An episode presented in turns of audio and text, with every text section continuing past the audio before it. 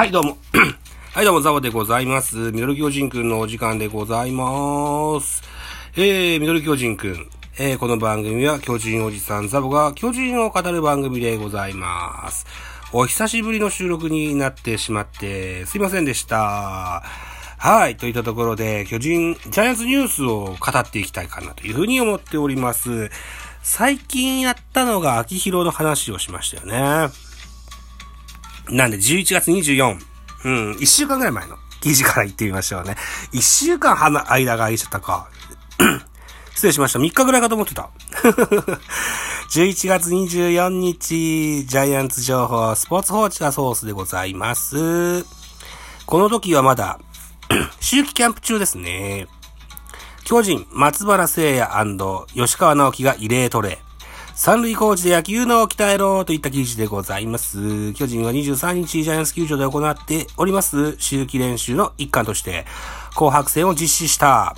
来季の台頭を目指す若手が奮闘する中、吉川直樹内野手26歳と松原聖也外野手26歳は出場メンバーから外れ、二岡に軍監督の指示のもと三塁コーチャーを務めた。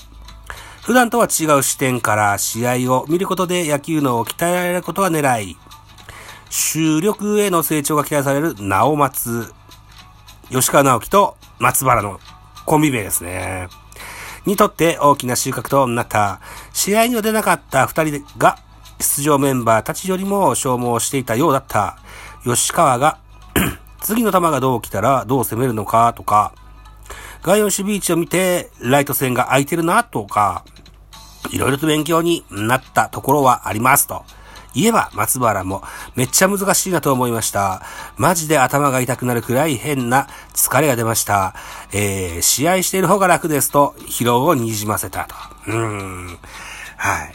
慣れないことですからね。ただこう、やっぱ考えながらね、野球はしてほしいもんだなというふうに思いますけどね。えー、ぜひ慣れてほしいことですよね。うん。えー、今年の最後の実戦となった紅白戦すでに一軍レギュラークラスである直松に与えられたミッションは、サードコーチャーとして、えー、試合を俯瞰し、思考力と判断力を養うことだった。ここは送りバントの場面なのか、それとも盗塁か、はたまたエンドランをかけるべきか。松原も吉川も野球人生でコーチャーズボックスに立った経験はほぼゼロだったというが、必死に頭を働かせ、サインを送り続けた。巨大戦力を誇るチームの中で存在感を見せつける二人だが、次世代を担う中心選手になるためには、さらに上のレベルに到達する必要がある。松原は今季途中から一番を任され、巨人の育成ドラフト出身選手として初めて規定打席をクリアしたものの、一方では、脆さも、脆さ、脆さや村も見えた。自分のことばかり考えて、いっぱいいっぱいだったんですけど、もっと周りを見れば、えー、考え方も変わるかなと思いました。いつもと違う角度から野球を見たことでそういう気づきもあったようだ。そんな異例の訓、特訓を発案した二岡二軍監督は少しでもいい勉強になれば、えー、彼らは一軍でずっと試合も出ていたし、この時期に出るよりは、こういうことはこの時期にしかできないからと意図を明かした。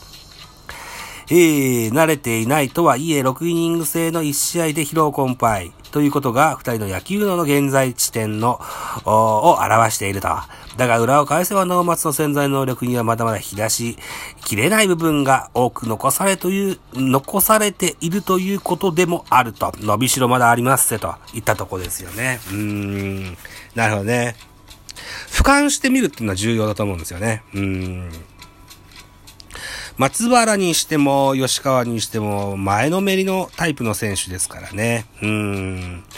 えー、そうそう、自分を鑑みてですね、えー、俯瞰してみるのも、一個大事かなというふうに思います。はい。同じ、この日にち、11月24日からの記事は、これはどうだろう。あー、噂の木下か。これ言ってみようか。巨人育成木下美希や、1回3人切りでアピール。気合入っていた視察の原監督の絶賛。これも11月23日の、内容のものを11月24日と記事としてアップされているものでございます。巨人の育成木下美希や19歳が、23日紅白戦の6日、えー、6回に、えー、白組5番手として登板した。一軍首脳陣を見つめる中、1イニングを三者凡退、原監督がいることで結構気合が入っていた。えー、今季最後の実戦でアピールするしかない。と、強気の投球で北村をショートゴロ、平間をレフトフライ、増田陸は空振り三振切った。試合後印象に残った選手を問われた指揮官も、育成の木下君、非常に投手らしい投手だな、という感じがしましたね、と、称えたと。いった記事でございます。えー、木下幹也、1年目の今季は2軍で1登板だったが、3軍では21試合で7勝1敗1セーブ、防御率1.70。体の柔軟性を上げるため、宮崎フェニックスリーグからトレーニングコーチの助言で、えー、練習前と試合、あ、練習前と練習後にブリッジを導入したところ、肩の、肩周りと、えー、胸周りをストレッチするようにしたら、あ休息も上がってきたというコメントを発表してございます。10月16日同中日戦では先発で5回3安打無失点、自己最速を1キロ更新する148キロをマークし、体幹に力が入るようになってきたと手応えを感じている。オフは横浜高校の先輩である楽天涌井や、中日柳らと自主トレを行う予定。配球面や体の使い方、投げ方とかを聞きたい。一日でも早く一部の戦力になりたい。最高の形で今季を締めくくった右腕が、来季の支配下登録を目指すといった記事でございます。木下、えー、木下、僕はミキヤってずっと言いましたがね、元屋と読むそうです。失礼しました。木下元屋、2002年5月1日生まれ、東京都練馬区出身。19歳。中学時代は世田谷西シニアで全国優勝。横浜高校では2年春に甲子園出場。2020年ドラフト育成4位でジャイアンツアカデミー出身選手として初の巨人入りを果たしました。今季は主に3軍で先発、イースタンリーグでは1試合に登板しました。イースタンでは1勝0敗。防御率3.60、185センチ、92キロ、右投げ右打ちのピッチャーでございますと。いった内容ですね。背番号018の意味ですよね。ジャイアンツの18番。現在は菅野がつけてます。歴史のある、エースナンバーとなっておりまして、それを目指したいということで018を背負ってるというふうに聞いております。はい。いう形ですね。えー、そもそも、多くの選手を育成にしましたジャイアンツ。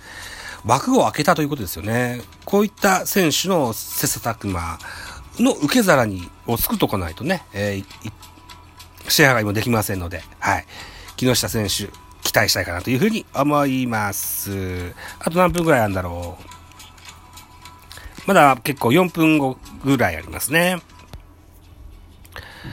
えー、これ言ってみようか。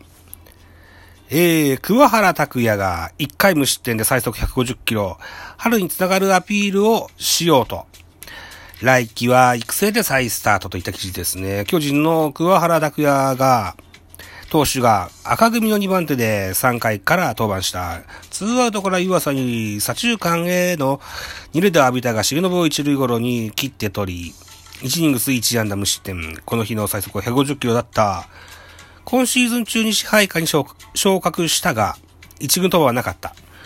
オフに自由契約となり、来年は育成選手としての再契約する方針だ。原監督ら1軍首脳陣の前で先発、えー、登板し、来季の春につながるアピールをしようと思ってマウンドに上がった。右肘も痛くないし、状態は良く、スピードも出る。あとはコントロールと変化球の精度を上げていけばと話したといった形ですね。ドアラ選手もね、シーズン中には支配下登録になったんですけどね、残念ながらまた育成といった形になってます。育成契約となるにはですよ、一旦自由契約になって再契約といった形でどんち、あの、育成契約となるんですよね。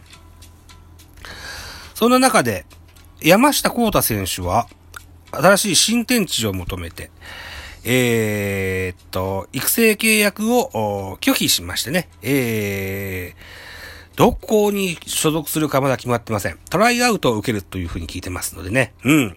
あのー、そういう選手が出てくるのは当たり前の話だと思うんですよね。うん。ぜひね、あのー、他にも、この久保原選手も含めてね、その、育成契約が不満であるならば、た、あの、よその球団に自分の活躍の場を求めるのは、とても、とても健全なことだと思うので、はい。僕はウェルカムだと思ってます。はい。新しい、えー、だって、育成、いつまでも入れませんもんね。うん。はい。自分の将来のためにも、ジャイアンツで育成のままで終わるんじゃなくてね、他球団での新しいあのー、活躍の場を見つけるのも一個手だと思います。山下選手の明るい未来をね、えー、予想、想像してですね、えー、祝福したいかなというふうに思っております。山下の記事はなかったのでも、いつだっけ？もっと前の話だったのかな？もっと前の話だったかもしれませんね。うん。はい。といったところでお時間になりましたか。はい。こんな、ジャイアンツニュースをもう何本か撮ってみたいと思います。一応締め工場。お時間でございます。私ザボラジオトークの外、ポッドキャスト番組、ベースボールカフェキャン中世、スタンドフェイ番組ザボのフリースインガー、ノートザボの多分多分、アンカーを中止。各種ポッドキャストで配信中、D 弁、スポティファイ限定で配信中。ミュージックトーク大人でおしゃれな音楽番組やってみたいのだが、音高など配信番組多数ございます。フォロー、いいねよろしくお願いいたします。はい。あとは、ツイッターでね、ハッシュタグサブとつけてツイートくださいますますと、後ほどエゴさもいたしますし、確認して何か、うーん、リアクションもしたかなというふうに思いますので、お気軽に絡んでいただけたらな、なんていうふうに思ってたりしますよと。はい。いただこうでございます。